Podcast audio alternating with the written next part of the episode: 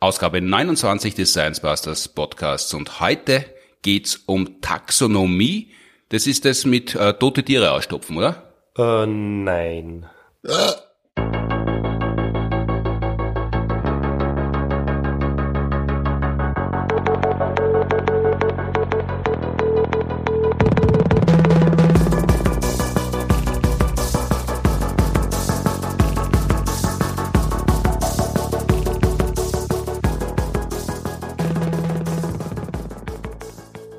Herzlich willkommen zur 29. Ausgabe des Science Busters Podcasts am 11. April 2022 oder 2022, wie mittlerweile auch gern gesagt wird. Produziert wie immer mit Unterstützung der Uni Graz und der TU Wien.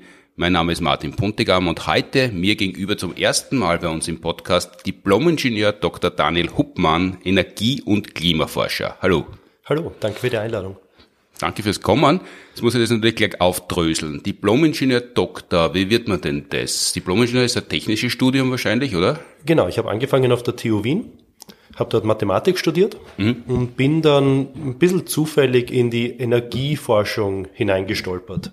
Wie stolpert man zufällig in der Energieforschung auf einem Unifest und dann lernt man wen kennen, so wie man halt in andere Städte zieht, weil die Liebe dran schuld ist, so, so stolpert man in die Energieforschung? Äh, das mit der anderen Stadt, das stimmt. Äh, das mit der Liebe auch. Ja. Aber zur Energieforschung halt. Zur Energieforschung. Ich habe mich auf ein paar Praktikumsstellen beworben. Ähm, früher, wir 2008 mhm. und unter anderem auch bei einer Bank in Island. Und das war im Frühjahr 2008 eine wirklich gute Idee, aber die haben dann irgendwie nie zurückgeschrieben. War irgendwas mit so einer Finanzkrise oder so. Und ein Institut, das zurückgeschrieben hat, war das Deutsche Institut für Wirtschaftsforschung in Berlin. Mhm. Und dann war ich einen Sommer dort, habe dann verlängert, war auf Erasmus dort, bin zurückgekommen nach Wien, habe Mathematik auf der TU Wien fertig studiert und dann hat das die IW Berlin, die Kollegin, Kolleginnen dort gesagt, komm doch, mach Doktorat. Mhm. Haben wir gedacht, Berlin ist schön, warum nicht?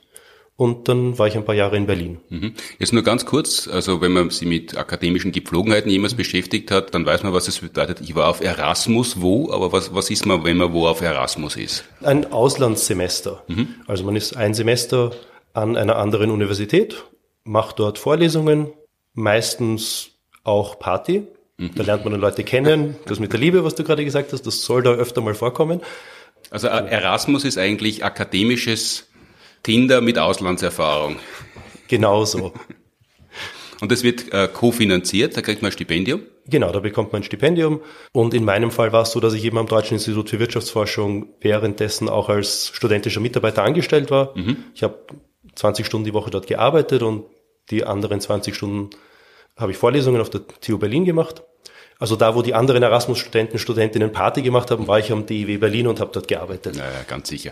Du hast dann in Wien fertig studiert, hast gesagt? Genau. Und bist dann wieder nach Berlin? Genau, war dann von 2011 bis 2015 in Berlin, mhm. habe dort promoviert, Doktorat in Energiewirtschaft und Mathematik. Und wo kommt der Diplomingenieur her? Von der TU Wien. Den habe ich mir tatsächlich verdient dort. Das ist der Mathematik-Diplomingenieur? Richtig. Echt, wenn man Mathematik studiert, wird man Diplomingenieur? Ja, das ist in Österreich tatsächlich so. In Deutschland ist es nicht so. Dort mhm. gibt es dann tatsächlich den Titel Diplom-Mathematiker mhm. oder Diplom-Biologe. Und in Österreich ist das so, dass es, wenn es irgendwas Technisches ist, ist man Diplom-Ingenieur. Und wenn man, wenn es nichts Technisches ist, dann wird man Magister oder jetzt Bachelor, Master. Also mhm. jetzt kennt sich ja keiner mehr aus, weil jetzt gibt so viele Titel. Diplom-Ingenieur FH, Diplom-Ingenieur an der FH, aber heißt nicht mehr FH, sondern heißt jetzt auch nur Diplom-Ingenieur. Mittlerweile kennt sich keiner mehr aus. Als ich studiert habe, war das noch einfach. Technische Mathematik, Diplom-Ingenieur.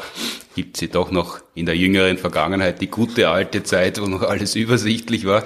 Wenn du mit dem Studium fertig bist, bist Diplom-Ingenieur oder Magister oder was auch immer, und dann kommt das Doktoratstudium obendrauf. Genau. Das ist dann ein bisschen Studium im Sinn von ein paar Vorlesungen muss man absolvieren, mhm. aber hauptsächlich geht es darum, dass man anfängt, seine eigene Forschung zu machen. Mhm. Also wissenschaftliche Publikationen schreibt und am Ende nach drei, vier Jahren eine Dissertation, also im Endeffekt eine längere Masterarbeit abgibt. Jetzt hast du Mathematik studiert und man hört es immer wieder, dass Mathematiker, Mathematikerinnen schon während des Studiums von Banken und Versicherungen abgeworben werden, was ja ein bisschen kurios ist, wenn man mal Mathematik studiert, dann studiert man ja die Sprache der Natur, sagen die Wissenschaftlerinnen ganz gern. Und dann kommt man aber doch sehr konkret in den wirtschaftlichen Alltag. Hast du dich deshalb bei den Banken beworben, weil du gewusst hast, ihr seid dort gut angeschrieben und die zahlen gut?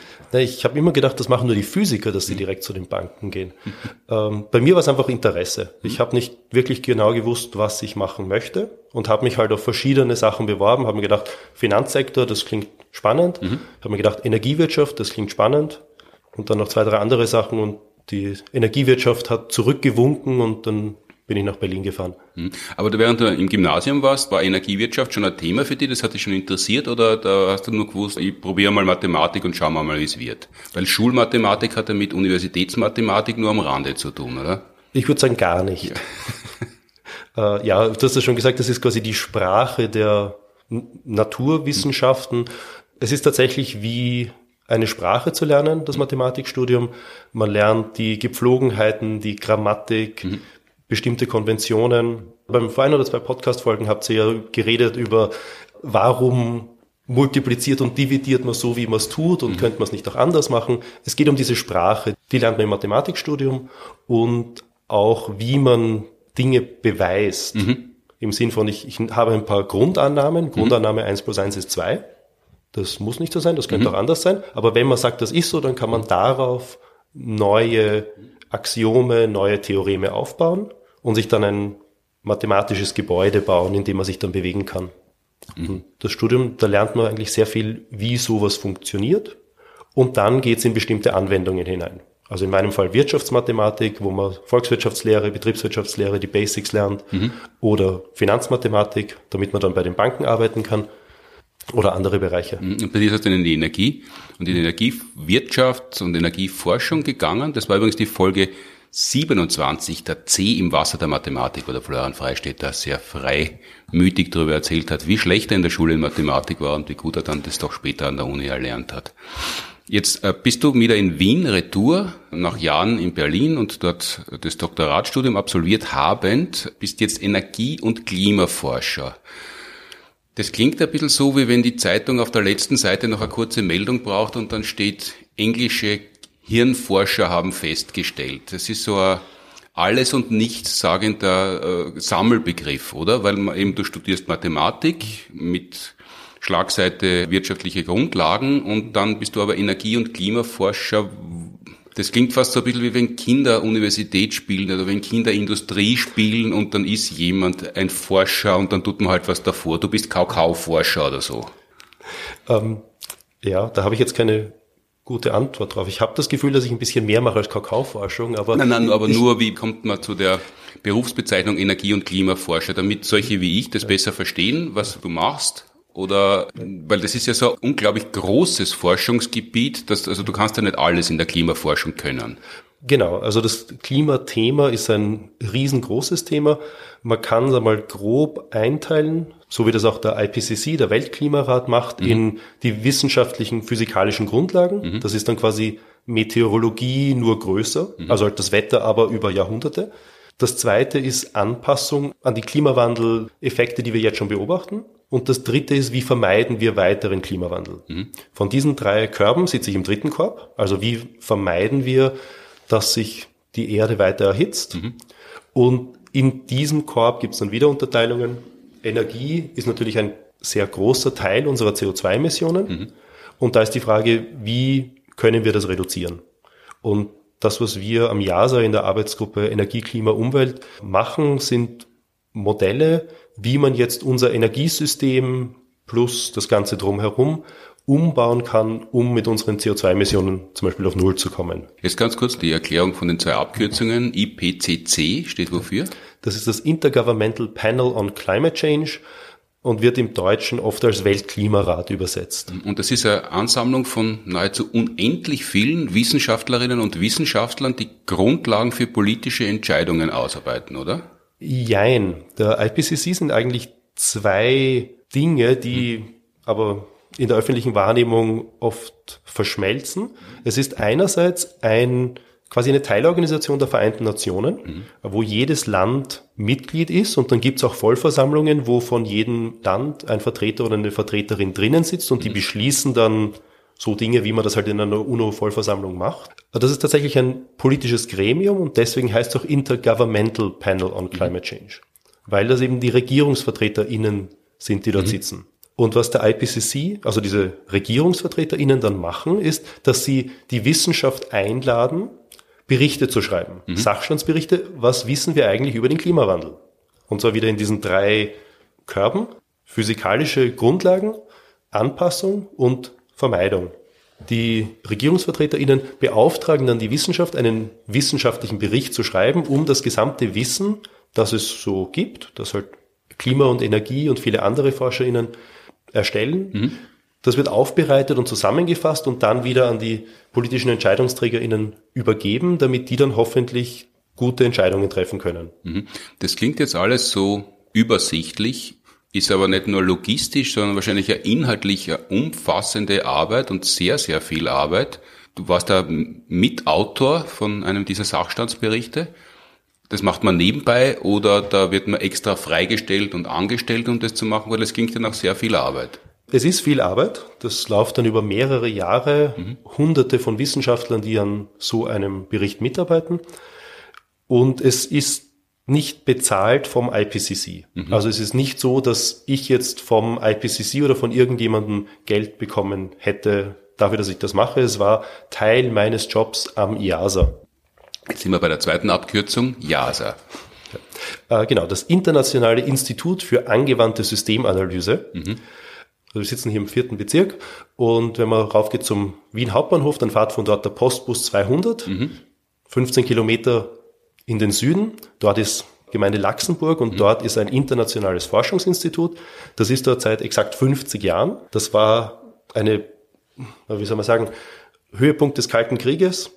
Und die Russen und die Amerikaner haben sich gedacht, wir müssen irgendwie schauen, dass wir das mit der Verständigung besser hinkriegen. Mhm. Machen wir halt ein Forschungsinstitut. und dann hat Österreich aufgezeigt und gesagt, wir haben hier ein Schloss von Maria Theresia, das steht gerade leer, warum verwendet ihr nicht das? Und dann war das so ein, ja, okay. Und seitdem gibt's eben in Luxemburg dieses Forschungsinstitut, sind so 400 WissenschaftlerInnen, die dort zu allen Themen, die zu groß für eine bestimmte Disziplin sind, arbeiten. Mhm. Aber stimmt es tatsächlich, dieses Vorurteil, dass, dass es in Wien deshalb so viel Spitzenhotellerie und Spitzengastronomie gibt, weil Wien seit Ende des Zweiten Weltkriegs beziehungsweise seit Beginn des Staatsvertrags so Zentrum, oder zumindest mitteleuropäisches Zentrum für Diplomatie und Spionage geworden ist? Ich habe tatsächlich ein paar Gerüchte gehört, dass das früher am Jasa so war. aber mir wäre es noch nicht aufgefallen. Das heißt, du ihr habt ganz normale Kantine und du wirst nicht mit drei Haubenmenüs verköstigt. Also die Kantine heißt das Schlossrestaurant, mhm. aber es ist kein Dreihaubenlokal. Aber gut genug, um dort essen zu gehen im Jasa. Da bist du wieder nach Wien zurückgekommen, bist sofort dorthin, weil du gewusst hast, du kannst dort arbeiten oder hast, äh, hast du erst bemühen müssen oder war das wieder eher zufällig? Das war wieder eher zufällig. Ich habe mich dort auf eine Postdoc Fellowship beworben. Mhm. Also wenn man mit dem Doktorat fertig ist, dann ist man Postdoc und da gibt es so ein Stipendienprogramm. Da habe ich mich beworben und habe es nicht bekommen. Mhm.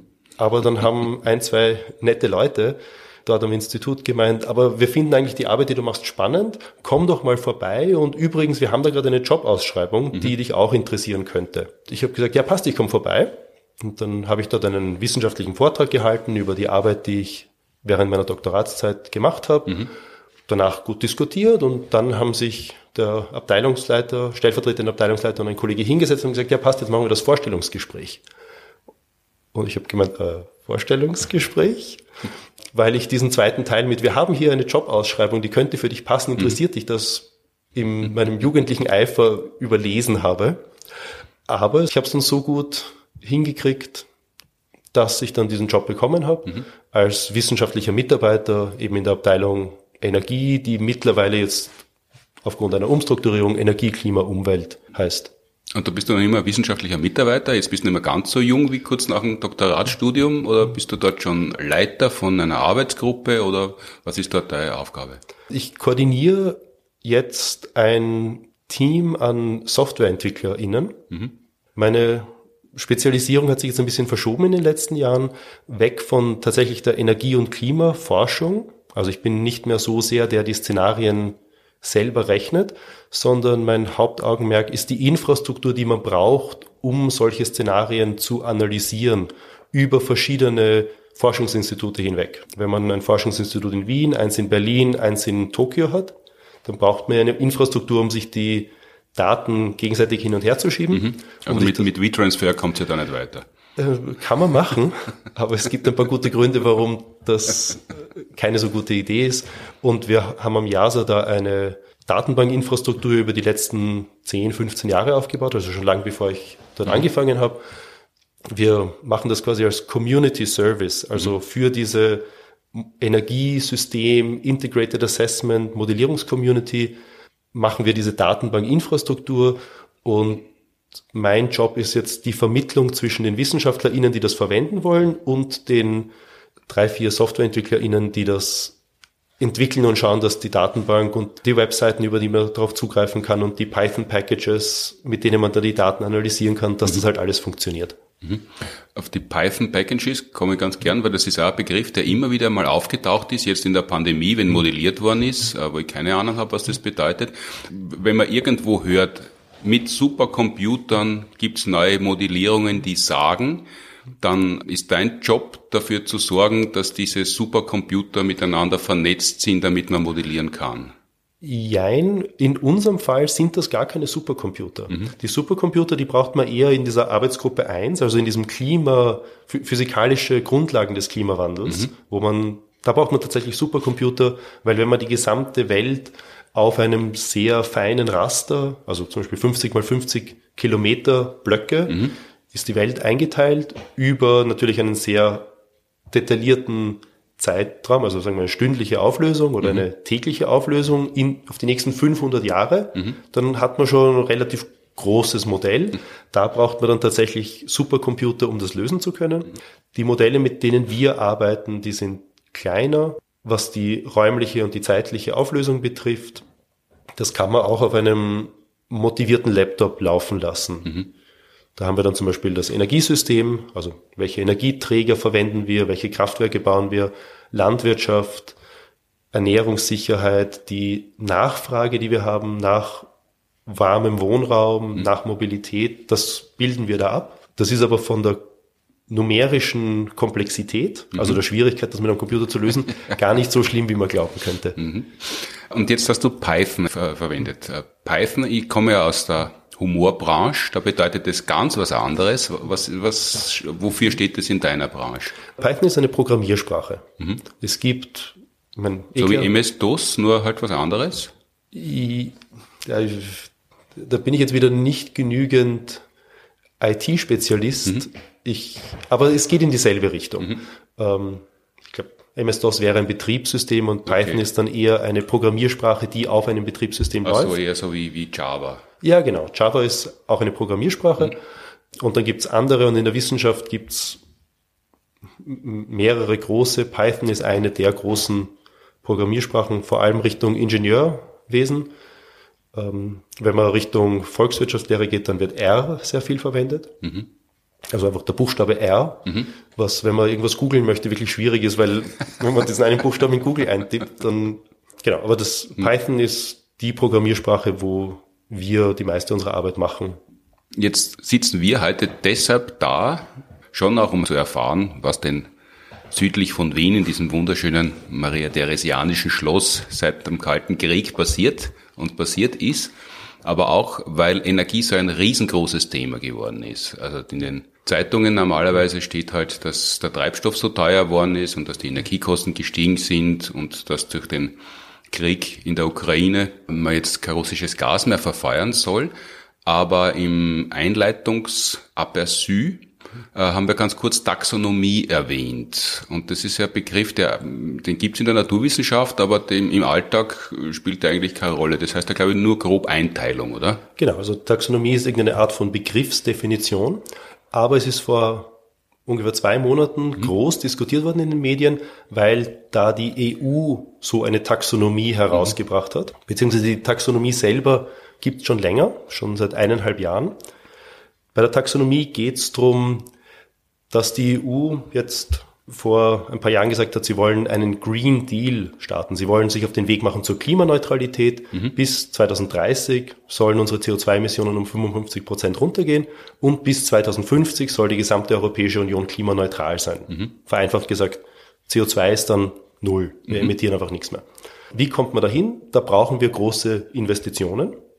Wir müssen neue Arten von Kraftwerken bauen. Wir brauchen Ladestationen für E-Mobilität. Wir müssen neue Infrastruktur bauen, mhm. mehr Züge, mehr öffentlichen Verkehr, alle diese Sachen. Die Frage ist, wie kann dieses Geld sinnvoll investiert werden und wie kann das einfach taxonomiert werden im Sinn von, wie kann ich ein einfaches Label draufgeben, das ist jetzt eine nachhaltige grüne Investition und das halt nicht. Das ist ja eigentlich relativ offensichtlich, mhm. aber dann halt nicht, weil jetzt die Europäische Kommission am 31. Dezember, kurz vor Mitternacht, einen Entwurf für eine Verordnung zu dieser Taxonomie herausgebracht hat, hm. wo Kernkraft und Gas als grün oder nachhaltig klassifiziert worden. Und wir beginnen ja unseren Podcast ganz gern normalerweise mit einer Hörer-Hörerinnen-Frage. Äh, die wird in dem Fall ungefähr so lauten, seit wann ist Kernenergie grün oder warum ist Gas eine grüne Energieform? Das haben wir jetzt nicht auf der Pfanne, weil diese Frage ja mir auf der Zunge brennt. Also Gas, seit, seit wann kann man sagen, ich heiz mit Gas und deshalb bin ich Umweltschützer? Das ist bei der Taxonomie wenn man dann ins Detail geht, sehr genau geregelt, dass es nur dann grün ist, wenn es zum Beispiel Kohlekraftwerke ersetzt. Also das Bessere ist immer der Feind des Guten, ist quasi die Grundlage der taxonomischen äh, Ordnung? In diesem Fall ja. Man mhm. hat gesagt, Gas ist dann grün, wenn man zeigen kann, dass es Kohlekraftwerke, die ja noch viel mehr CO2 emittieren, ersetzen. Mhm. Und dann kann man das natürlich ein bisschen argumentieren, dass man sagt, okay, wenn wir die Kohlekraftwerke abdrehen und dafür stattdessen Gaskraftwerke bauen als Brückentechnologie mhm. für die nächsten 10, 20 Jahre, bis wir unsere Photovoltaik und unsere Windenergiekapazität aufgebaut haben, kann man schon argumentieren, dass das irgendwie, also dass halt diese Gaskraftwerke zumindest grüner sind als der Status quo mhm. und als Übergangslösung vielleicht nicht so schlecht. Hm, aber das klingt jetzt ein bisschen so wie die Einteilung der Zeitalter. Da gibt es das Altertum, die Antike, dann gibt es die Neuzeit und dem Vernehmen nach heißt das Mittelalter ja deshalb Mittelalter, weil man gedacht hat, ja, da ist was dazwischen, das nennen wir jetzt halt einmal Mittelalter, weil es in der Mitte ist und dann ist es dabei geblieben. Ist die Gefahr bei der Brückentechnologie Gas auch gegeben? Ja, das sehe ich als tatsächlich den großen, das große Risiko bei einerseits der Bezeichnung, mhm weil es dadurch halt verwässert wird. Weil das, was jetzt juristisch grün ist, mhm. wenn die Taxonomie so bestehen bleibt, das, was jetzt juristisch grün ist, ist nicht das, was wir landläufig als grün verstehen. Mhm. Gerade in Österreich natürlich auch mit der Kernkraft. Wir sehen Kernkraft nicht als grüne Technologie. Aber es hat keine CO2-Emissionen und deswegen kann man das schon irgendwie argumentieren, aber es passt halt unser Verständnis von dem, was nachhaltig und grün ist, nicht zu dem, was juristisch ist. Mhm. Und das ist natürlich langfristig ein Problem, weil dadurch die Begriffe irgendwie verwaschen werden. Bleiben wir ganz kurz bei der Kernenergie, obwohl Gas natürlich das größere Hallo momentan ist, weil eben gerade so Länder wie Österreich, was liest man, Abhängigkeitsverhältnis in der Prozentgrößenordnung von 80, 85 Prozent von vom russischen Gas ist, genau, was, ja. was immer genau russisches Gas dann ist und wo das dann tatsächlich herkommt. Wenn es heißt Kernenergie beziehungsweise Atomkraftwerke, die mit der Technologie arbeiten, sind verhältnismäßig CO2-neutral, dann klingt es ja mal verlockend. Es steht also in diesem Sachstandsbericht drinnen, als in, da gibt es ja verschiedene Szenarien, wie man den Klimawandel in den Griff kriegen kann und in ganz wenigen von diesen Szenarien steht als Teil äh, der Energieerzeugung die Kernenergie drinnen. Dann sagen aber ganz viele, und das hört man immer wieder, Kernenergie, Atomkraftwerke sind CO2-neutral, sind also so eine gute Lösung. Das hat einfach einen schlechten Ruf, auf das soll man setzen. Ja, da würde ich zwei Sachen unterscheiden. Einerseits, was passiert in den Szenarien, die du mhm. angesprochen hast. Und im eineinhalb Grad IPCC-Bericht, bei dem ich mitgearbeitet habe vor drei Jahren, jetzt ist gerade das Update, der sechste Sachstandsbericht herausgekommen. Mhm. Da in diesen numerischen, modellbasierten Szenarien sieht man tatsächlich, dass Kernenergie global eine große Rolle spielt. Mhm. Die Szenarien, die Modelle gehen davon aus, dass wir das weiter verwenden als eine kosteneffiziente Art der Energiegewinnung und gleichzeitig Einhaltung unseres CO2-Budgets, mhm. dass wir halt kein CO2 mehr emittieren. Was wir uns aber auch angeschaut haben im eineinhalb Grad Bericht, der vor drei Jahren rausgekommen ist, ist, wie verschiedene Mitigationsoptionen hm.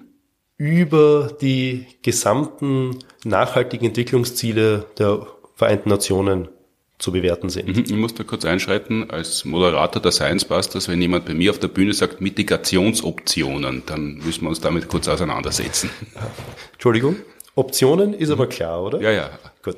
Mitigation ist Vermeidung von CO2 mhm. oder allgemeiner Vermeidung von Treibhausgasemissionen, weil es im Englischen immer von Mitigation ist und mhm. weil meine Arbeit ja zu ungefähr 95 Prozent auf Englisch ist, falle ich dann auch im Deutschen immer in diese englischen Termini hinein. Also da, da sind einfach in diesen Modellierungen, da hat man geschaut, was haben wir zur Verfügung, was haben wir Menschen schon erfunden, was steht einfach zum täglichen Gebrauch äh, in der Welt herum und, und wie kann man das mischen, mixen, um Klimawandel beziehungsweise CO2-Emissionen zu vermeiden. Genau, und wenn man das in ein Modell steckt, das kostenminimierend versucht, die e-, Energiebedürfnisse und unsere Bedürfnisse nach Nahrungsmitteln und Mobilität und warmen Wohnungen zu befriedigen, mhm. dann ist Kernkraft ein Mix drinnen. Mhm. Aber eben, was wir uns über diese gesamten nachhaltigen Entwicklungsziele der Vereinten Nationen hinweg angeschaut haben, haben wir verglichen Kohle oder Gas mit Carbon Capture and Sequestration, also Kohlenstoffabscheidung. Mhm. Im Endeffekt, man nimmt die CO2-Emissionen, die beim Kraftwerk rauskommen und pumpt sie unter die Erde. Mhm. Die erste Option. Zweite Option ist Kernkraft. Und dritte Option sind halt die erneuerbaren Energieträger, Wasser, Wind, Sonne und Biomasse bis zu einem gewissen Teil. Wir haben uns diese drei Optionen verglichen und Kernkraft liegt halt irgendwo dazwischen. Mhm. Es ist ein positiver Aspekt, dass es keine CO2-Emissionen hat im laufenden Betrieb, aber es gibt natürlich eine ganze Menge Einschränkungen. Es gibt die Endlagerfrage, die immer noch nicht wirklich gelöst ist, mhm. auf einer politischen Ebene. Technisch kein Problem, aber politisch das halt wirklich gebaut zu kriegen, ein Endlager, ist total schwierig. Aber, aber technisch gelöst heißt, dass man weiß, wie man Endlager baut, wo man aber Atommüll, wie das landläufig genannt wird, doch so einlagern muss, dass das Jahrzehnte, Jahrhunderte lang gefährlich bleibt? Ich sage mal, es gibt viele WissenschaftlerInnen, mhm. die das jetzt unterschreiben würden. Mhm. Ob das stimmt oder nicht, kann ich nicht beurteilen. Ich bin Mathematiker und Energiewissenschaftler und mhm.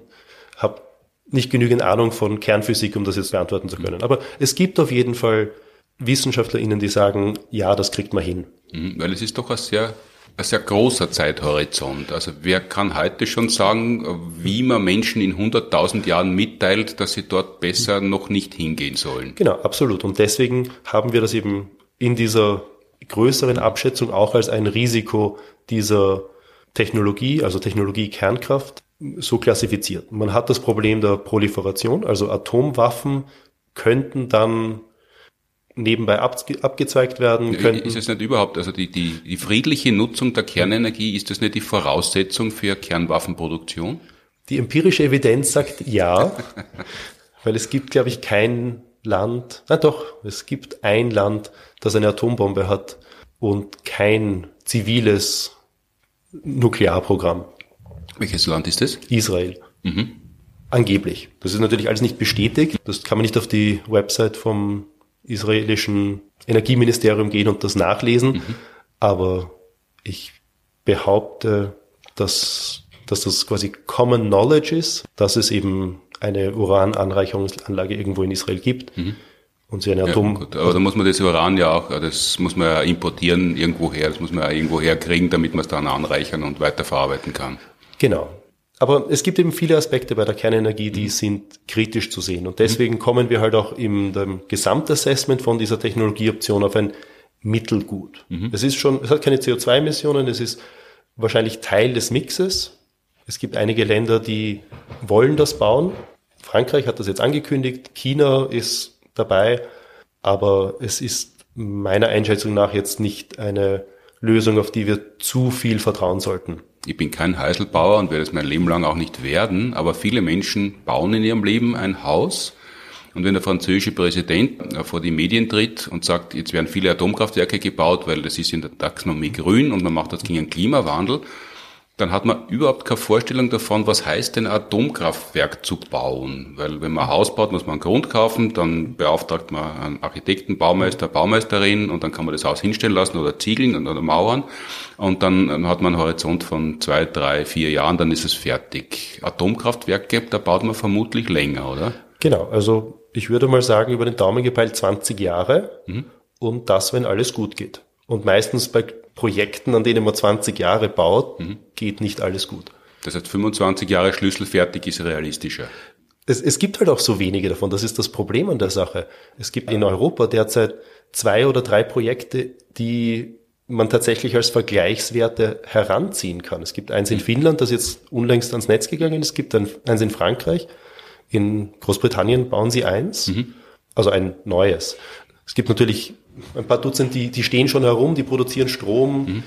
über, über die, das ist wieder eine andere Diskussion, mhm. ob man die jetzt schnell abdrehen soll oder nicht. Aber neue bauen, da gibt's halt nur ein paar neue Kernkraftwerke, die gebaut werden. Mhm.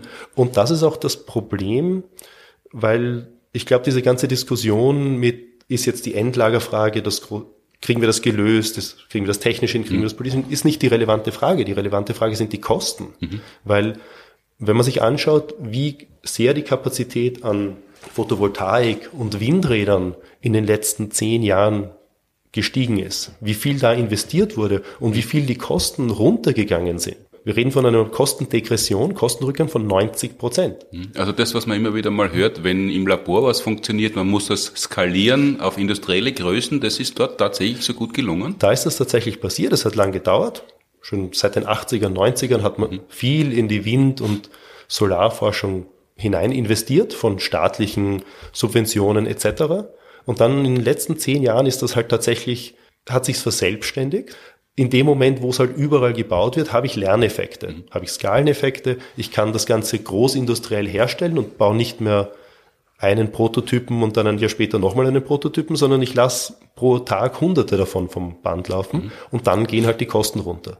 Bei Batterien hat man das jetzt beobachtet, bei Windrädern hat man das beobachtet, bei Solarpanelen hat man das beobachtet, dass das jetzt halt ein Zehntel von dem ist für eine Kilowattstunde elektrisch mhm. im Vergleich zu dem, was ich vor zehn Jahren dafür hätte zahlen müssen.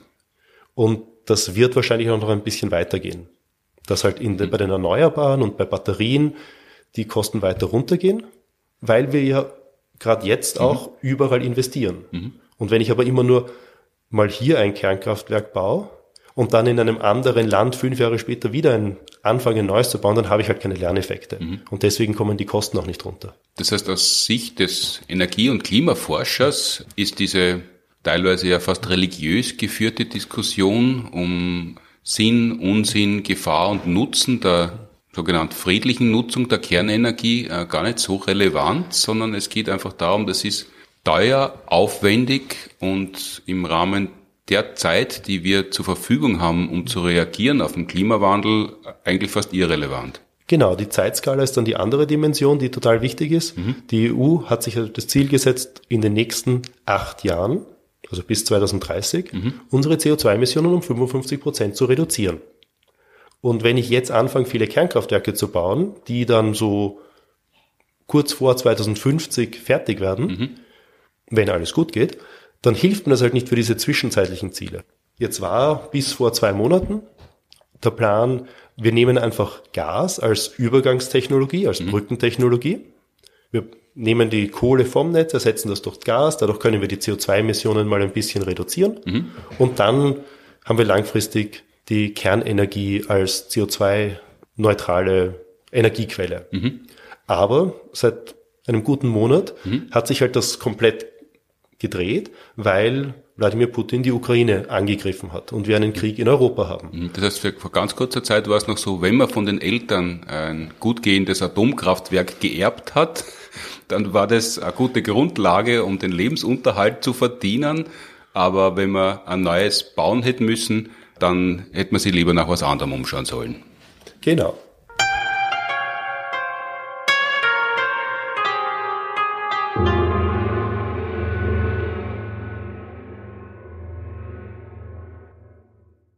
Und jetzt sind wir eben bei dem, was vor etlichen Monaten auch der Impfung nachgesagt worden ist, und das war sie ja letztlich auch, nämlich Game Changer zu sein, ist in der Energiepolitik jetzt der Krieg, den Russland äh, begonnen hat und gegen die Ukraine führt, und auf einmal will niemand mehr am russischen Gas anstreifen, obwohl es allgegenwärtig ist.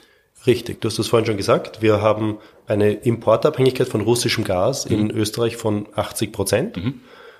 Gesamteuropäisch nur 40 Prozent. Aber die Frage ist, wie kommen wir davon weg? Mhm. Weil wir sitzen da ja jetzt in der Wohnung mit einer Gasetagenheizung und heizen offensichtlich mit russischem Gas, während wir den Podcast aufnehmen. Genau. Und wie, wie kommen wir davon weg? Oder ja. Ist das ein, lieber Wunsch, so wie es äh, am Beginn der Pandemie geheißen hat, es ist alles urarg, dass die Medikamente aus Fernost kommen und man muss das wieder in Europa machen, man muss wieder Medikamentenwerke aufsetzen, die Tabletten wieder regional produzieren. Das war dieser große patriotische Aufschrei und wie das dann durchgerechnet worden ist, haben alle gesagt, ja, das könnt ihr euch gern wünschen, schreibt es auf die Weihnachtswunschliste, das wird nie passieren. Ist das da ähnlich oder gibt es da realistischere Szenarien? Ich glaube, die Parallele passt für den ersten Teil. Es war vor der Pandemie vielen Leuten bewusst, mhm. dass wir sehr abhängig sind, was unsere Lieferketten betrifft. Nicht nur bei Medikamenten, mhm. sondern auch bei vielen anderen Produkten des täglichen Bedarfs. Mhm. Aber es war halt billiger, das in China oder irgendwo in Südostasien produzieren zu lassen. Mhm. Und man hat sich gedacht, das wird schon nicht kommen. Mhm. Im russischen Gas war es genauso. Es ist jetzt sieben Jahre her, dass Wladimir Putin die Krim annektiert hat. Damals wurde genau schon so diskutiert, oh mein Gott, wir sind abhängig von russischem Gas, aber es war halt billig, es war halt bequem. Die Gasetagenheizung ist halt schon installiert. Mhm. Und das jetzt rauszureißen und stattdessen einen Kachelofen einzubauen, ist halt nicht so einfach möglich. Aber es ist auf jeden Fall jetzt dieser Angriffskrieg auf die Ukraine ein Gamechanger, weil man es jetzt nicht mehr ignorieren kann. Hoffe natürlich, dass es jetzt möglichst bald zu einem Friedensvertrag oder einem Rückzug der russischen Truppen kommt. Mhm.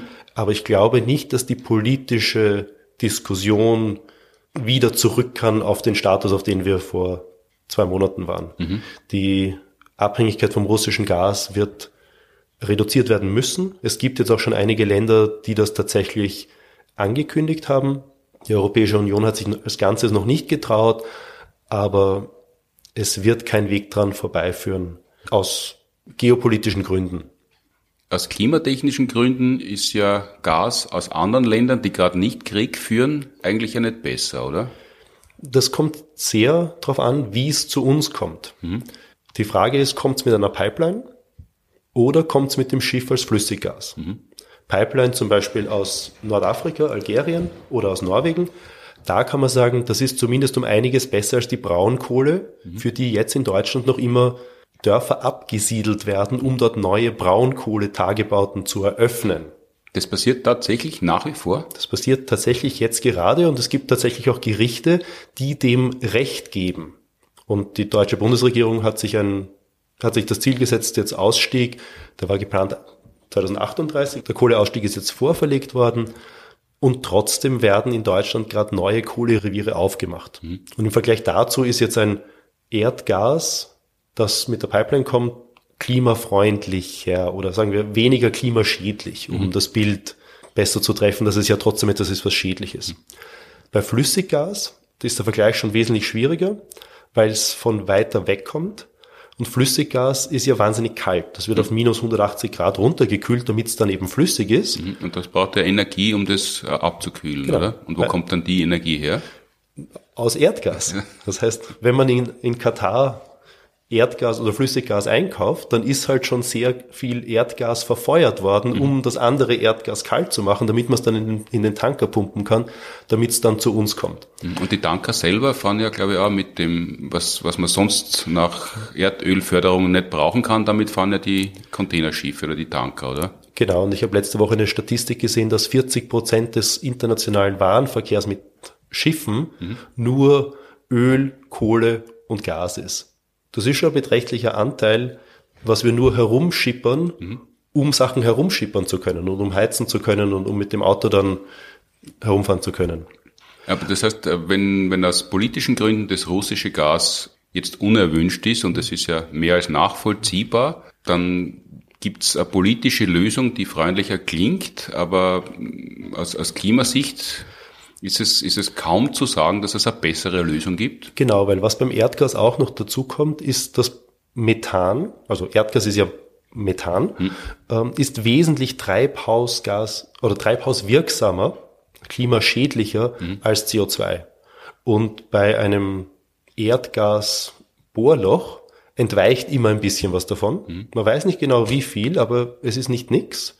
Das heißt, man hat dann zwar weniger CO2-Emissionen durch die Kohle, aber ich habe Erdgas, also Methan, direkt in die Atmosphäre entweichen lassen, mhm. was dann den Nettoeffekt von Braunkohle oder Flüssiggas ungefähr aufhebt. Mhm. Also man kommt dann nicht auf eine weniger klimaschädliche Bilanz wenn man jetzt groß auf Flüssiggas setzt. Also das, was ja Atomkraftwerken immer vorgeworfen wird, beziehungsweise Leuten, die halt den Betrieb von Atomkraftwerken das Wort reden, dass es keine Kostenwahrheit gäbe, das ist auch dort schwierig herzustellen oder es wird auch dort sehr gern weggelassen, dass es da Komponenten gibt, wenn man die berücksichtigen würde, wäre die Bilanz deutlich anders. Genau, das ist ja das große Problem bei der Klimakrise, dass wir keine Kostenwahrheit haben. Mhm. Dass die ganzen Externalitäten, also die schädlichen Nebeneffekte, einfach an die Allgemeinheit gehen, meistens in die Atmosphäre, die sich dann erhitzt.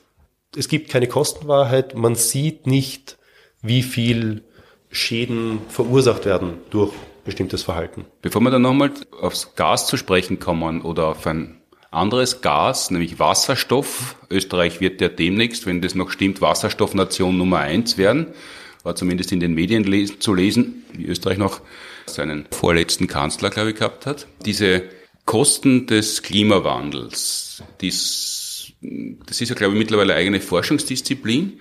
Und wenn man die mit einrechnet und wenn man da das Worst-Case-Szenario, also die schlimmste Möglichkeit mit einrechnet, dann wird ja das, was der Klimawandel in absehbarer Zeit an Unwettern und an Naturkatastrophen, an sogenannten, verursachen wird, das, das wird ja so derartig teuer und wie viel Wirtschaftsleistung dadurch nicht erbracht werden kann, weil Landschaften überschwemmt sind, dann wenn, wie, soll man das denn denn mit einrechnen, beziehungsweise warum wird das nicht mit eingerechnet, wenn man wenn man sagt, erneuerbare Energie, das ist so teuer und da geht so viel Landschaft drauf, was ja stimmt. Also schön schaut das ja nicht aus, wenn überall die Windkraftwerke herumstehen, aber Atomkraftwerke schauen auch nicht sehr schön aus. Man sollte mal zu einem Braunkohletagebau fahren und sich den anschauen. Aber ja, du hast natürlich recht. Das ist nicht schön und es gibt hier keine gute Lösung. Wir müssen irgendwo mhm. was tun und immer wenn man was tut, dann hat das irgendwo mhm. Nebeneffekte. Aber wenn man das einrechnen würde, was, was würde denn da rauskommen? Oder kann man das überhaupt so einfach sagen? Also die Frage kann man ja ganz einfach stellen. Wenn man alle Kosten berücksichtigt, dann müsste es ja eine Lösung geben, was am besten ist und das machen wir dann. Oder ist es doch so viel komplizierter und komplexer, dass eine einfache Antwort zwar wünschenswert wäre, aber schwer zu geben? Es gibt tatsächlich Modelle, die versuchen, das abzubilden. Mhm. Die sagen, das sind die Kosten des Klimawandels und das sind die Kosten der Vermeidung des Klimawandels. Mhm. Und für alle, die einmal ein bisschen Volkswirtschaftslehre sich damit beschäftigt haben, die wissen, das ist eine Angebotskurve und eine Nachfragekurve. Mhm. Und da, wo sie sich schneiden, das ist dann der effiziente Marktpreis und die effiziente Menge. Mhm. Und es gibt solche Modelle, zum Beispiel das DICE-Modell, also D-I-C-E. Mhm. Ähm, das lustigerweise auch am JASA begonnen wurde zu entwickeln mhm. vor, da war ich noch gar nicht auf der Welt, als sie damit angefangen haben. Aber es gibt solche Modelle, die tun das und dann kommt raus, die optimale Erwärmung ist 2,5 Grad. Und ich, da kann man dann über die tatsächlichen Zahlen streiten und wie das parametrisiert ist. Es sind halt sehr komplexe Modelle und sehr viele Annahmen, die man da hineinstecken muss, um mhm. sie überhaupt zum Lösen zu bekommen. Und dann kann man über jede einzelne Annahme streiten. Mhm. Ich glaube, die wesentliche Erkenntnis ist, dass je mehr wir wissen, desto mehr wissen wir, dass eine geringere Temperatur besser wäre. Mhm. Also wenn man zurückgeht, vor 10, 15 Jahren waren drei Grad die optimale Temperatur. Mhm. Anstieg äh, der Temperatur. Also optimal klingt jetzt wieder so positiv. Also das ist das Optimum des Schlechten quasi, weil ich glaube, du bist kein großer Freund davon, dass man sagt, das 1,5 Grad Klimaziel. Guter Punkt, ja, weil Ziel klingt immer so etwas, da wollen wir hin. Mhm. Und es gibt eine große Diskussion, wie man versuchen kann, das besser zu kommunizieren. Und eine Möglichkeit ist, von einem Limit zu sprechen. Mhm. Wir wollen ein 1,5 Grad Limit nicht überschreiten. Mhm. Weil das Ziel heißt eben, man muss es erreichen und da sind wir ja schon fast dort. und, also und einen Großteil, Großteil davon haben wir ja schon erledigt. Richtig, wir sind schon bei ungefähr 1,2 Grad und Ziel impliziert immer so, wer als erster dort ist, hat gewonnen. Mhm. Und das sollten wir bei der Erderwärmung eigentlich eher vermeiden. Und da waren drei Grad, hast du gesagt, mal Stand der Dinge, jetzt ist es 2,5 Grad? Jetzt ist es so ungefähr bei zwei Grad und mhm. je mehr man weiß und je mehr wir auch schon beobachten, was tatsächlich jetzt schon passiert. Mhm. Wir haben jetzt gerade Waldbrände in Österreich. Im März, April. Mhm.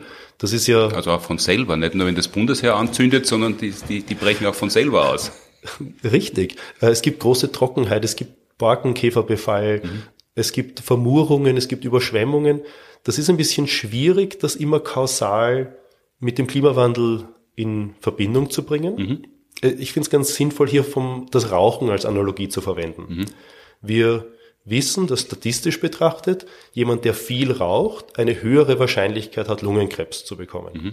Aber es gibt natürlich Leute, die kriegen Lungenkrebs, ohne dass sie rauchen. Und es gibt viele Leute, die rauchen sehr viel und kriegen keinen Lungenkrebs. Und wir als Menschen sind halt nicht gut drin, mit solchen statistischen Zusammenhängen zu arbeiten. Mhm. Wir brauchen das, ich, ich hau das Glas runter und dann fällt es am Boden und dann zerbricht dann mhm. weiß ich, das war Kausalität. In der Wissenschaft geht das halt oft nicht. Da kann ich halt nur über statistische Zusammenhänge arbeiten. Mhm. Und die statistischen Zusammenhänge sind beim Rauchen mittlerweile auch in der Öffentlichkeit wahrgenommen. Mhm. Und in der Klimawissenschaft sind wir auch an dem Punkt, wo mhm. wir sagen können, der statistische Zusammenhang zwischen der Erderhitzung und den immer größeren Auswirkungen, die wir beobachten, der ist einfach da und als Fakt zu klassifizieren hat der IPCC-Bericht, der letzten Sommer im August rausgekommen ist, mhm. tatsächlich geschrieben, das ist ein Fakt. Und das ist schon für Wissenschaftler, die ja immer in Unsicherheit arbeiten, ein ziemlich hartes Statement, wenn sich die Wissenschaft mal darauf einigt, das ist einfach so und wir geben nicht eine Wahrscheinlichkeitsverteilung oder irgendwas dazu an. Jetzt ist es ja sowieso so, in der Wissenschaft sind oft Wörter im Gebrauch, die aber im Alltag ganz was anderes bedeuten. Und wenn man diese Sachstandsberichte hernimmt und du hast mitgearbeitet, der Florian und äh, seine Kollegen, die Cornelia Frick, die den Klimapodcast bestreiten, äh, lesen das auch. Ich kenne aber in meinem Umfeld sonst niemand, der, der nur ein, ein Band, ich glaube drei Bände gibt's da äh, momentan im Update, auch nur in der Hand gehabt hat. Und selbst wenn Menschen den in der Hand haben und kurz reinblättern, denken sie sich, vielleicht ein anderes Mal äh, schaue ich da rein. Aber wenn man da reinschauen würde, dann stehen da oft so, das ist möglich, das ist wahrscheinlich, das ist eher wahrscheinlich, das ist sehr wahrscheinlich. Das ist im Alltag schon so ein bisschen umständlich so zu formulieren, aber das hat in der Klimaforschung bei der Sachstandsberichtserstellung ganz eine konkrete Bedeutung, oder? Genau, und als ich angefangen habe, als damals Chapter Scientist am eineinhalb Grad Bericht mitzuarbeiten, haben wir tatsächlich ein Seminar bekommen, mhm. wie diese Begriffe zu verwenden sind. Mhm wenn dann steht, also ich weiß die Zahlen jetzt nicht auswendig, weil das ist schon wieder fünf Jahre her, dass ich dieses Seminar gehört habe, aber wenn da steht, es ist sehr wahrscheinlich, dann heißt das mehr als 95 Prozent. Mhm. Und da gibt's dann auch dahinter Quantifizierungen und Argumentationen, warum es eben mehr als 95 Prozent sind. Mhm.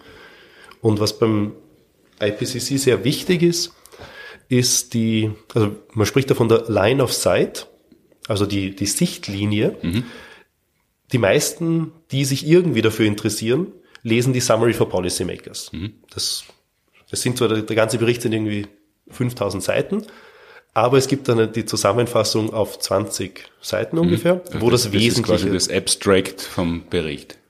Genau.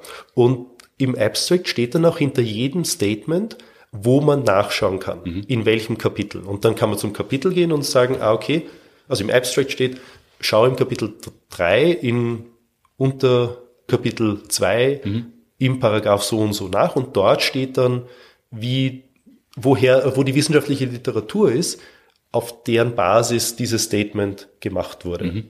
Und diese, diese Sichtlinie ist halt total wichtig für die Nachvollziehbarkeit und für die wissenschaftliche Transparenz. Man, man muss nicht unbedingt wirklich hingehen und nachschauen, aber man kann sich ziemlich sicher sein, dass man nachschauen könnte. Und ich finde, das ist für so einen Open Science, Vertrauen in die Wissenschaft Gedanken wahnsinnig wichtig, dass mhm. wir diese Arbeit machen, dass wir das auch kommunizieren mit, man könnte nachschauen. Mhm. Und wir haben uns echt bemüht, es so einfach wie möglich zugänglich zu machen, unter der Nebenbedingung, dass es halt das Klima ist und das ist ein ziemlich großes Thema und es sind hunderte Leute, die da mitarbeiten und tausende Seiten an Bericht schreiben, der auf hunderttausenden Seiten von wissenschaftlichen Artikeln beruht. Mhm. Also für solche wie mich ist das natürlich schön zu sehen, dass es möglich wäre, aber ich habe mal reingeschaut, wie wir unser Global Warming Party Buch geschrieben haben, weil der Florian hat gerade keine Zeit gehabt, das nachzuschauen, da wollte ich selber was äh, nachschauen.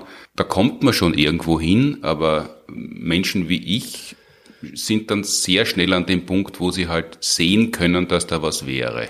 Also da ist man dann wirklich angewiesen, dass jemand wie du das aufdröselt.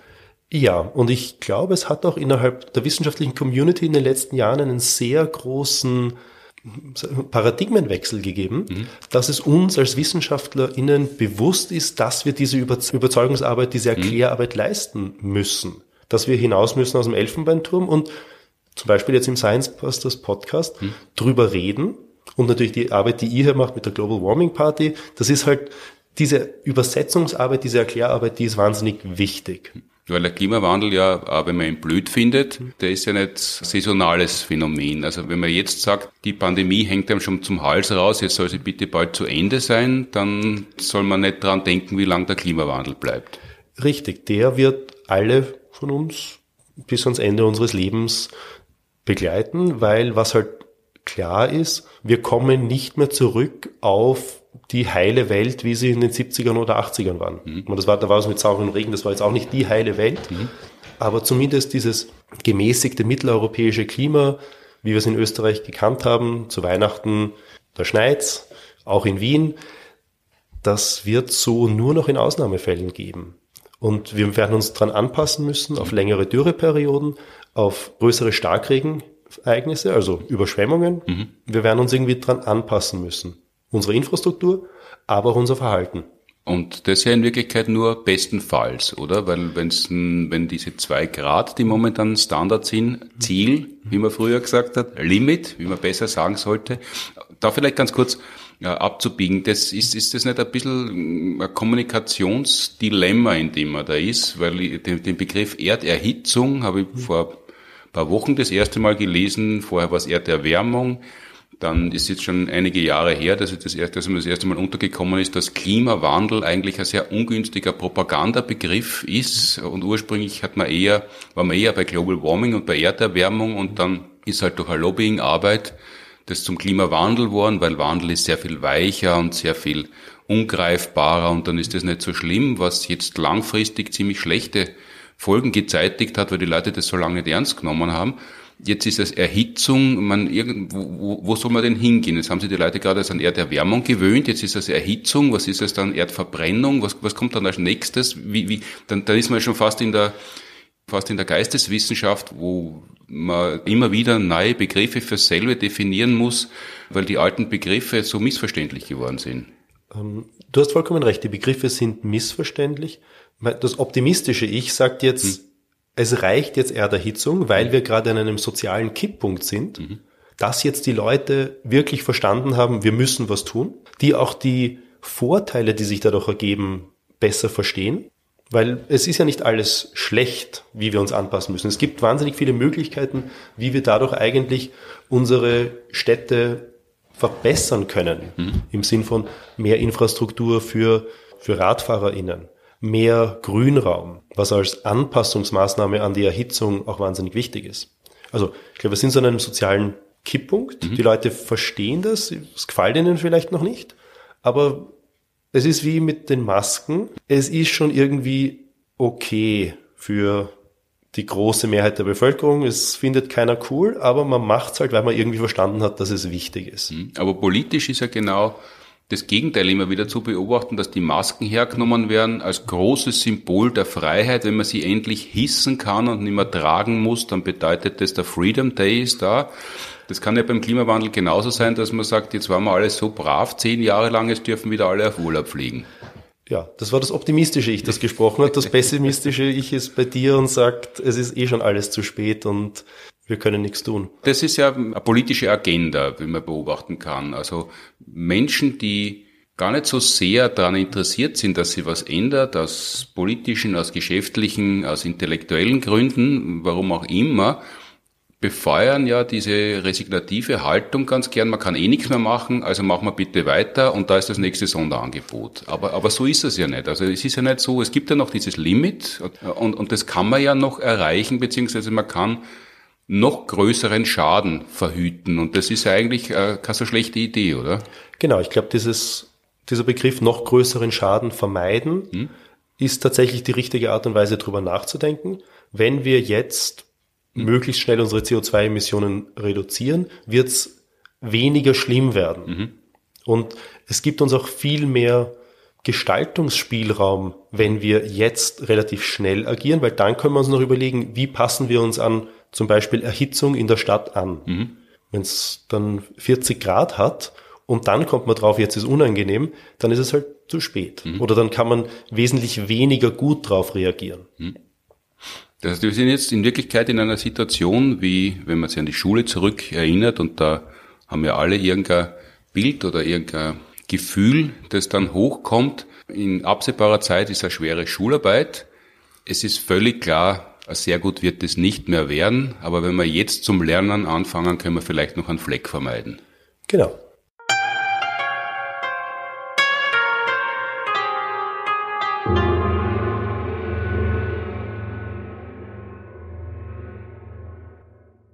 Jetzt fallen wir natürlich ein bisschen um, um den angekündigten Wasserstoffschwerpunkt, wo Österreich am Stockerl ganz oben steht oder stehen soll als Sieger, Tabellenführer, Olympiasieger, Weltmarktführer, Nummer eins jedenfalls in Wasserstoffnation sein.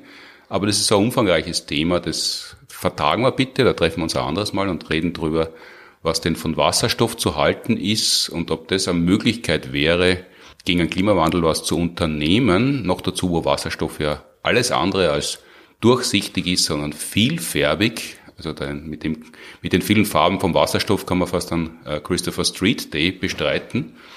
Danke vielmals fürs Kommen. Wir sind jetzt im letzten Punkt, wo es normalerweise um Ankündigungen, um Tipps, um Hinweise geht. Das wird da heute der Fall sein. Du hast erwähnt, es gibt Alternativen oder Möglichkeiten, selber was zu machen. Weil ein großes Problem beim Klimawandel ist ja, man kann selber weniger oder kein Fleisch essen, man kann viel mit dem Fahrrad fahren, man kann Flugreisen vermeiden und so weiter. Das gibt's alles auf individueller Ebene. Jetzt ist der Klimawandel aber kein individuelles Problem, sondern es müssen schon alle zusammenhelfen, aber es müssen eben politische Entscheidungen getroffen werden, die richtungsweisend sind, damit sie was ändert. Trotzdem hat man als nicht nur katholisch geprägtes Individuum immer das Bedürfnis, was Gutes zu tun, damit es besser wird. Äh, und da gibt's Initiativen, die heißen Turn Down the Heat, immer mit Hashtag davor, Freeze for Peace oder Pullis gegen Putin. Ist das ernst zu nehmen oder ist das so Social Media Zeug, das man halt schnell postet und nächste Woche ist wieder vergessen? Nein, es ist sowohl als auch. Es ist hm. tatsächlich auf Social Media gerade sind diese Hashtags sehr oft, also zumindest in meiner Timeline mhm. kommen die oft vor. Aber es macht halt tatsächlich einen Unterschied. Wenn man das Thermostat um ein Grad runterdreht, dann mhm. bringt das fünf sechs Prozent Energieersparnis. Wenn man sich eine Zeitschaltuhr zum Thermostat dazu tut. Das, mhm. das bringt ein paar Prozent. Das hilft uns, um von diesen 80 Prozent Importabhängigkeit von russischem Erdgas jetzt runterzukommen. Mhm. Es hilft aber auch im Geldbörsel, weil Energie ist derzeit wahnsinnig teuer und einfach ein bisschen das Thermostat runterdrehen oder auf der Autobahn nur ein Hunderter fahren, mhm. bringt tatsächlich Geldersparnis. Es ist jetzt auch nichts, was uns in unserer Bequemlichkeit groß einschränkt. Ob man jetzt 22 oder 21 Grad im, in seinem Wohnzimmer hat, hm. und sieht man im Pulli an, hm. oder wenn man halt als Pendler ein bisschen auf der Autobahn fahren muss, muss man halt fünf Minuten mehr einplanen. Zum Glück dauert ja dieser Podcast auch fünf Minuten länger als üblich. Das heißt, dann hat man diese fünf Minuten schon gut investiert. Aber wie ist es dann im Sommer? Da muss man dann schwitzen gegen den Krieg? Nee, Im Sommer ist es sowieso einfacher, weil ein großer Teil unserer, also da, wo wir was tun können, ist halt Heizen. Mhm. Es geht wahnsinnig viel Energie in, in Heizen hinein. Aber im Sommer in Klimaanlagen mittlerweile und zwar immer mehr. Das ist auch richtig. Und da gibt's natürlich Sachen, statt einer Klimaanlage durchlüften, wenn es mhm. geht. Wenn man in der Nacht aufmacht, dann und das durchziehen lässt, dann ist das wiederum billiger als eine Klimaanlage, mhm. hat im Idealfall denselben Effekt. Wichtig ist dafür aber, dass halt auch es draußen nicht zu heiß ist und mhm. da kommt man dann wieder auf die Hitzeinseln, die im städtischen Raum ein Problem werden. Und deswegen ist es wichtig, dass wir da möglichst viel begrünen. Mhm. Damit es dann in der Nacht draußen noch abkühlt, damit man dann das Fenster aufmachen kann. Es wird kühl und keine Klimaanlage einschalten muss. Mhm. Und man muss natürlich berücksichtigen, wenn Familien zusammenleben, Paare, dann ist es den Menschen oft unterschiedlich warm und kalt. Wenn ich jedes Mal einen Euro bekommen hätte, wenn ich gefragt worden bin in meinem Leben, ob mir nicht kalt sei, dann könnte ich einen sehr, sehr schönen Urlaub damit finanzieren. Da muss man halt den Streit klein halten wegen der Raumtemperatur und das, der Effekt wird nicht riesengroß sein, aber es hilft halt beim Reden darüber, beim Bewusstmachen, dass es da ein Problem gibt.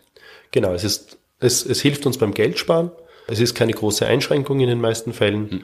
und es zeigt halt auch diesen, so oder es, es hilft uns diesen sozialen Kipppunkt zu beschleunigen. Mhm. Weil wenn man sieht, es machen alle meine Freundinnen und Freunde, dann mache ich es halt vielleicht auch. Das heißt, Klimaforschung auf gesellschaftlicher Basis ist eigentlich die, wie soll man sagen, die, die Befeuerung des Gruppenzwangs?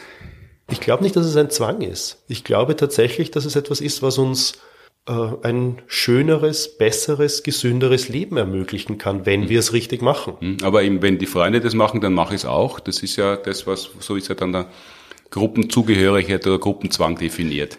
Jein, wenn ich es machen möchte, weil, weil ich sehe, die tun's und denen geht's gut damit, dann ist es ja kein Zwang. Hm. Wenn ich deswegen gehänselt werde, dann ist es Gruppenzwang, hm. das wäre jetzt abzulehnen. Hm. Das soll's, das soll es natürlich nicht sein. Also es ist eher das, was man äh, an den Challenges kennengelernt hat, die in den letzten Jahren so populär geworden ja. ist. Also wenn man gern mitmacht, weil das gemeinsame Ziel positiv formuliert ist. Genau. Vielen Dank. Damit kommen wir zu den prosaischeren Hinweisen. Wir sind jede Woche Dienstag bis zum Sommer nach wie vor mit unserer neuen TV-Staffel in ORF 1 zu sehen. Morgen wieder, Dienstag, 12.04. in unserer Show Wunderbaum und Fichten Moped mit Gunkel, Elisabeth Oberzaucher und mir werden wir über Bäume reden und was sie vom Umarmen halten und vom Umsägen und eben auch dem Stadtklima, was sie dazu beitragen können und wie sie das historisch entwickelt hat, warum wir heute in Paris oder auch in anderen Städten so große Alleen haben. Jeden Dienstag, morgen Dienstag am 12.04.23 Uhr ORF 1 und danach dann in der TV-Thek zu sehen. Ich bin mit meinem Soloprogramm Glückskatze Ende des Monats unterwegs in Deutschland in Passau am 21.04., dann in Stuttgart, Erlangen, dann kurz wieder in Linz und dann wieder nach Ebersberg, Freiburg, Aschaffenburg nach Deutschland. Die Informationen findet man alle auf puntigam.at. Die Fragesendung Frag die Science Busters auf Radio FM4 kommt am 25. April das nächste Mal live, auch ein Montag ab 13 Uhr, eine Stunde lang werden wir Fragen beantworten und das nächste Mal nach zwei Jahren fast exklusiv Fragebeantwortungen zur Pandemie steht diesmal der Klimawandel oder die Klimakrise, die Erderwärmung oder Erderhitzung im Mittelpunkt des 1,5 Grad Ziel oder Limit. Ist schon die halbe Sendung vorbei, wenn wir alle Begriffe aufgezählt haben.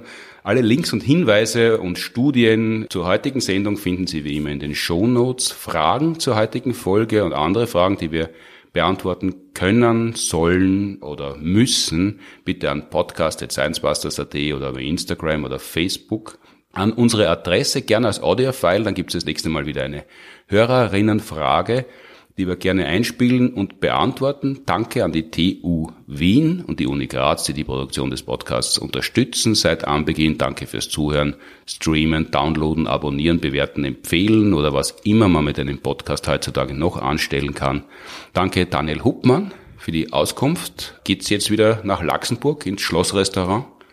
Auf jeden Fall sofort. Mit dem Fahrrad. und wir sehen uns dann das nächste Mal und sprechen über den Sieg in der Bundesliga Wasserstoff. Vielen Dank für die Einladung. Ciao.